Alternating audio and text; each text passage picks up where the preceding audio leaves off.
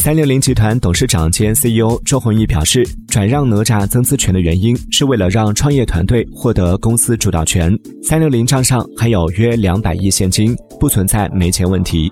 周鸿祎表示哪吒汽车是一个创业公司还是要以创业团队主导公司发展而不是完全由资本主导。